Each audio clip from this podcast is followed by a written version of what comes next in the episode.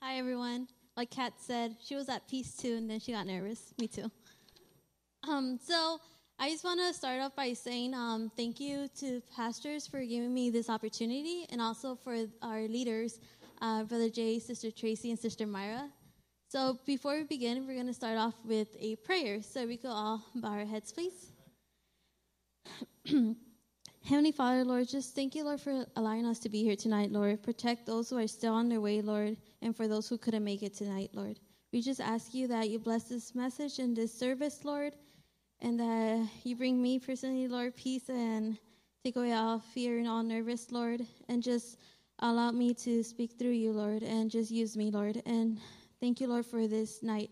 In name of Jesus, amen. You guys could all be seated. Se pueden sentar todos.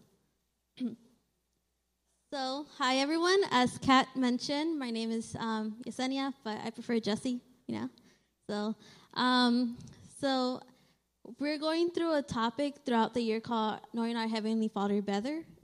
better. So today we're going to be talking about um, God, our provider. So durante el año vamos a estar hablando de conociendo nuestro Señor mejor y hoy vamos a estar hablando de Dios nuestro proveedor, provider. So um, so, so ¿qué significa the Lord, the Lord will provide? Why is God mentioned in the Bible as Jehovah Jireh? Like, so we're gonna dive in more into today, tonight, about what it means and about the passage and everything. So we're gonna be discussing that tonight. So first of all, we need to learn what does provider mean, right? Because we can't get into a topic and not know what it means, right? Yeah, okay. I'm saying right too much. Okay, provider is a person or thing that provides something. And what does provide mean? To make available. So, ¿qué significa proveedor? Es alguien o algo que se le da a alguien, pues. So, vamos a estar discutiendo, hablando de eso esta noche. So, if you guys could please um, come with me in, join me on Genesis chapter 22, verse 11 through 14. Génesis 22, verso 11 a 14. So aquí vamos a ver este, la primera vez que vemos este, más conociendo a nuestro proveedor, Jehová Jireh. So, so just a brief context about, um, about all of this is the story, like before um, verse 11, there's more verses before, so I'm just going to give you a brief um, summary of what happened.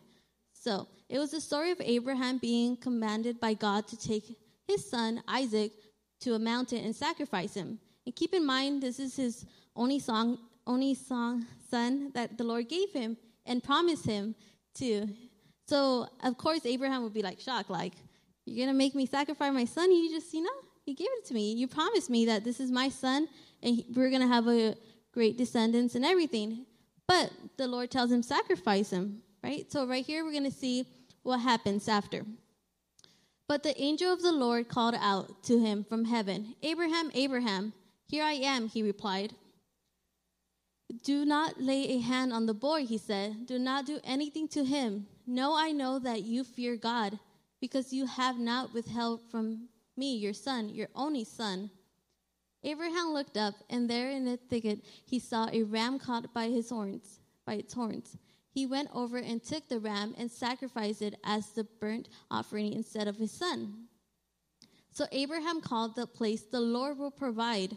And to this day it is said, On the mountain of the Lord it will be provided.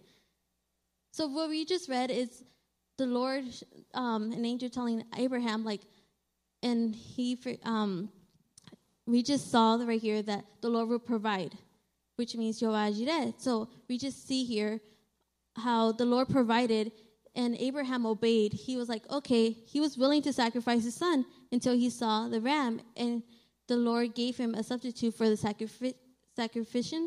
So now, as we see, the Abraham obeyed, and the Lord provided him with something else he could sacrifice. So right here, we could see it how this is this happened. So aquí vamos a ver que Dios este, le dijo a Abraham que sacrificara a su hijo y al último este, le, man, le mandó un ram y eh, en vez usó eso for the sacrifice instead. And we could see here that the Lord provided. So we're going to be talking about more about how God provides, but in also like not just physically, but also spiritually and in different forms we, throughout the Bible. So now we're going to go to another um, how God provides for our daily needs. So if we go to Matthew chapter 6, verses 25 to 29. So, right here, Jesus tells his disciples, Therefore, I tell you, do not worry about your life.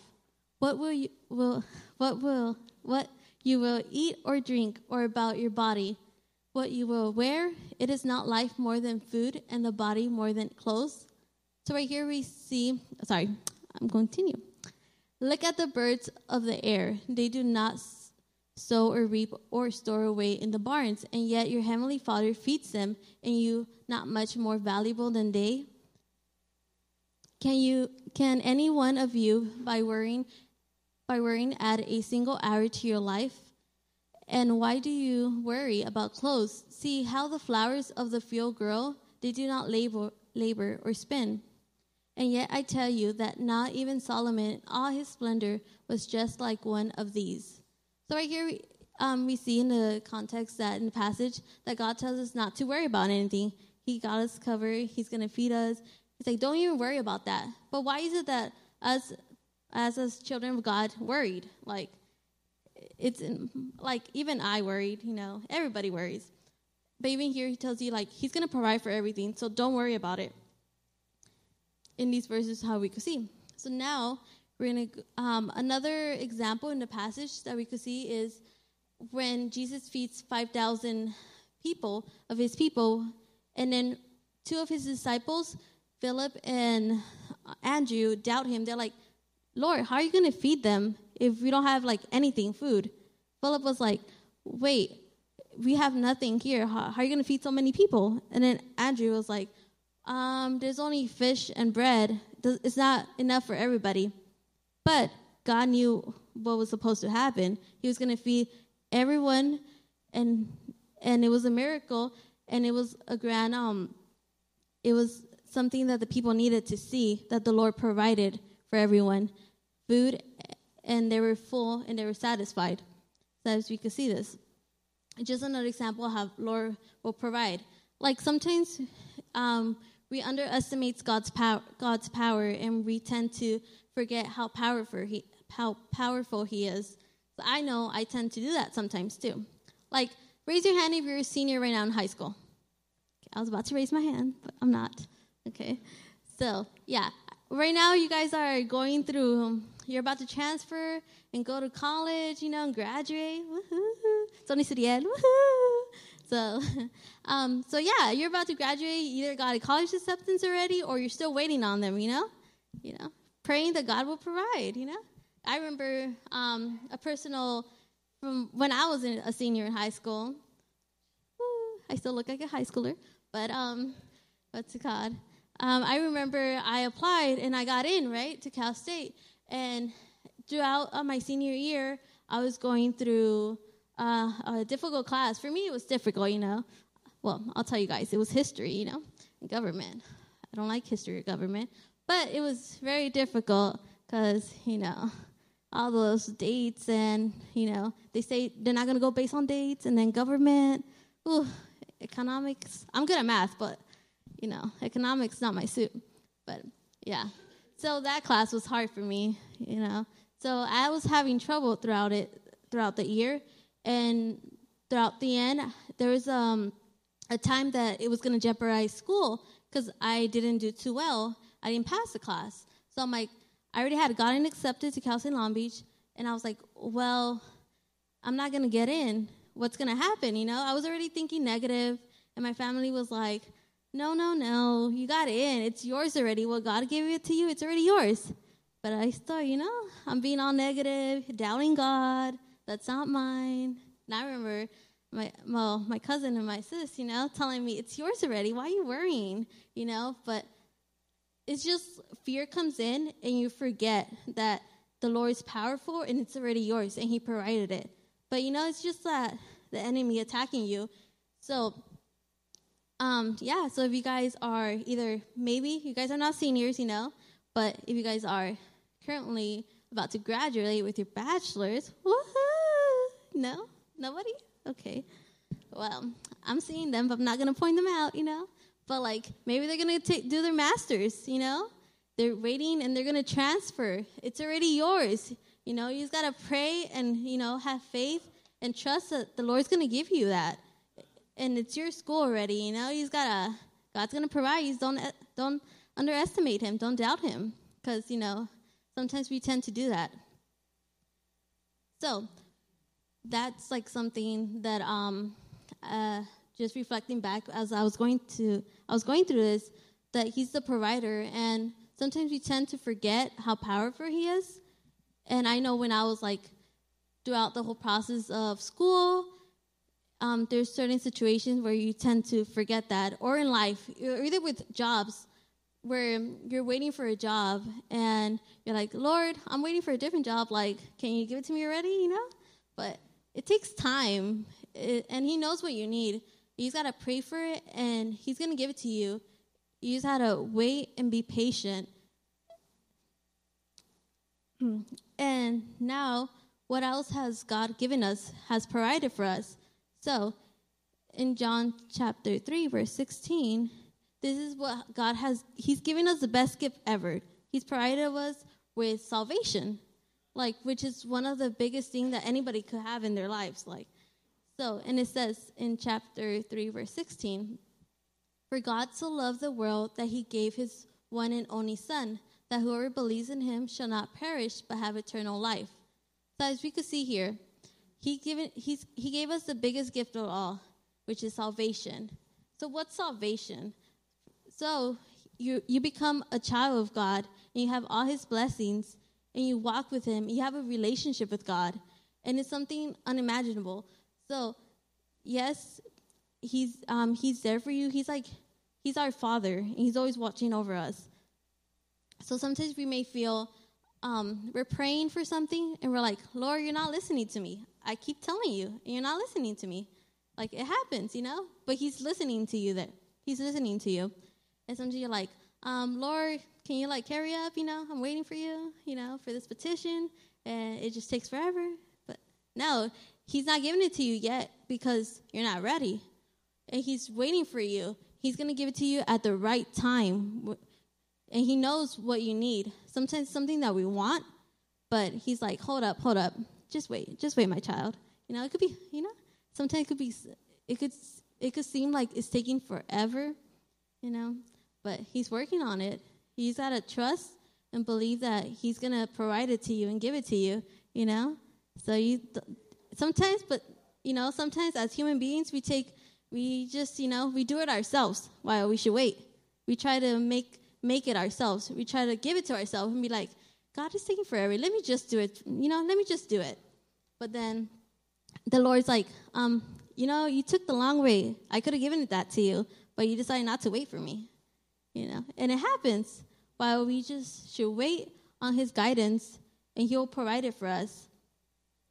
So, as we've seen, the Lord has provided us in the scripture, we've seen how the Lord provides for his children and how he watches over them. And we may feel sometimes that he's not watching over us and he's not give, providing for us, but in the scripture, it clearly says that he provides for his children and he watches over them and protects them although sometimes, you know, we feel like it may not be happening. So, just um, if you go to Philippians chapter 4, verse 19, where it says, My God will meet all your needs according to the riches of his glory in Christ Jesus. So, right here, we clearly see God will meet all our needs according to the riches of his glory in Christ Jesus. So, it clearly states in the Bible you know, it doesn't say when it's gonna when it's gonna happen, when he's gonna provide this. No, he doesn't tell us a specific time. Like with um, like in John with the five thousand fishes, yeah, it did happen right there, right away. You know, in in Abraham, it happened, you know, right there. But doesn't really say how long it took or anything. So us as human, as children of Christ, we should just wait patiently because God is going to provide you know. Now we go to Matthew chapter 7, verse 7. It says, Ask and it will be given to you, seek and you will find, knock and the door will be open to you. So, like, first of all, we have to ask for it. God already knows, but you have to tell Him, like, Lord, I'm praying for, you know, for, I don't know, for a job. I'm praying for school. I'm praying for my family, you know. You got to tell Him and you got to pray. And yeah, you could pray like once and He hears you, but like, if you really need it and you really, you know, you got to pray for it constantly and keep like telling God, you know, and keep asking Him, like, Lord, I'm praying for this cause. It's really difficult and you don't know how hard it is. Give me wisdom, you know? And sometimes it could be really hard. You know, I, I know I tend to sometimes just like focus and just do it. And I forget sometimes to ask God to give me strength and wisdom. And I'm like, I got this, God. But then again, we're not by ourselves. We got to ask for it and remember that this is not a one way relationship, and it's a two way. So we could get um, things done like better and faster when we ask God, and He'll provide for us. So now we go to Matthew chapter 19, verse 26. It says here Jesus looked at them and said, With man, this is impossible, but with God, all things are possible. So, like, come on, right here we could clearly see that anything's possible. So, whatever you're praying for, it doesn't matter how tiny or how small it may be. Like, it could be like you're praying for a car. God knows your heart, He sees that. So, nothing's impossible for Him, no matter what it, what it is. You just got to pray for it. Doesn't matter whatever it may be like sometimes we think like, oh, okay, if I pray for this, it's not a big deal, you know? But like he wants to hear you. He wants to he knows you. You just gotta say it. He knows what's in your heart. You just gotta say it to him and pray about it. It doesn't matter. You could be praying for your brother or for your sister or for a friend that you're not even close to. Anybody. It doesn't matter. You just gotta tell him because he'll whatever it may be, he's gonna make something out of it. Doesn't matter. Like you may think it's something small, you know, but God will provide and God will make, like it says here, with man this is impossible, but with God all things are possible. So it doesn't matter what you think is not possible. It might not be possible for you, but for God it's possible. Like, you know? So yeah. So you just gotta know that for him anything is possible and trust in him that he's gonna provide and he's gonna be there, you know? So like I know sometimes for us we search for answers on our own and we're like, I got this, you know. But then God is like, um, hello, aquí estoy, you know, I'm over here, and we, you know, we tend to forget that. So, and He knows what we need and what we want, which is different, you know, what we need and what we want. But the Lord's gonna, you know, the Lord's there, and He's like, He's gotta pray for it and ask for it, whatever may be in your you know, what's in your heart that you need. Like, Lord, I need this. You know, and He's gonna provide, but He's He's not gonna tell you like, hey, look next door, it's right there. You know, like I don't know what's next door, but you know, just just a metaphor. You know, so um, so yeah, so you don't know. So I don't know where you guys are like thinking about or praying about or what you guys have been praying about. You know, only God knows. And just know that no matter how small it is, or you may think it's small, for God, you got to tell Him, and nothing's impossible for Him. Doesn't matter. It may be a family member that's sick, you know, the Lord, He's got to pray for it and believe and have faith that He's going to provide and he, that person's going to be healed. Or if it's someone that you haven't seen in a long time, just know that you got to keep praying for that person constantly because, you know, you're going to see them soon. You don't forget that. Because I know sometimes it may feel like, oh, it's been a while, you know. He, he, he forgot about me. I've been praying about this. Maybe you have been praying about it constantly and constantly, and you don't see no results. Well, God's listening to you. He's like, keep going there. Don't let go. Keep going. You know, you just gotta keep going and don't let go of, you know, that string that attaches us with God. Don't like lose route of the goal you're going to and keep going, you know. Because sometimes we tend to dismay and go our own separate way, you know, but the Lord is always there for us, but we tend to leave sometimes and just go our own way. But He's there. you just gotta keep your eye on the goal, keep focused, and keep going there, and don't lose about don't lose your focus on where you're going. Like it said, he um, don't lose your focus. You know, I'm losing my focus right now. but yeah.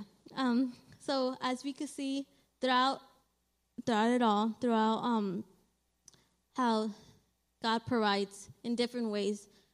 It may be um, spiritually that you need Him, He'll provide that. It might be physically you need Him, He'll provide it. You just got to ask for Him and you'll seek.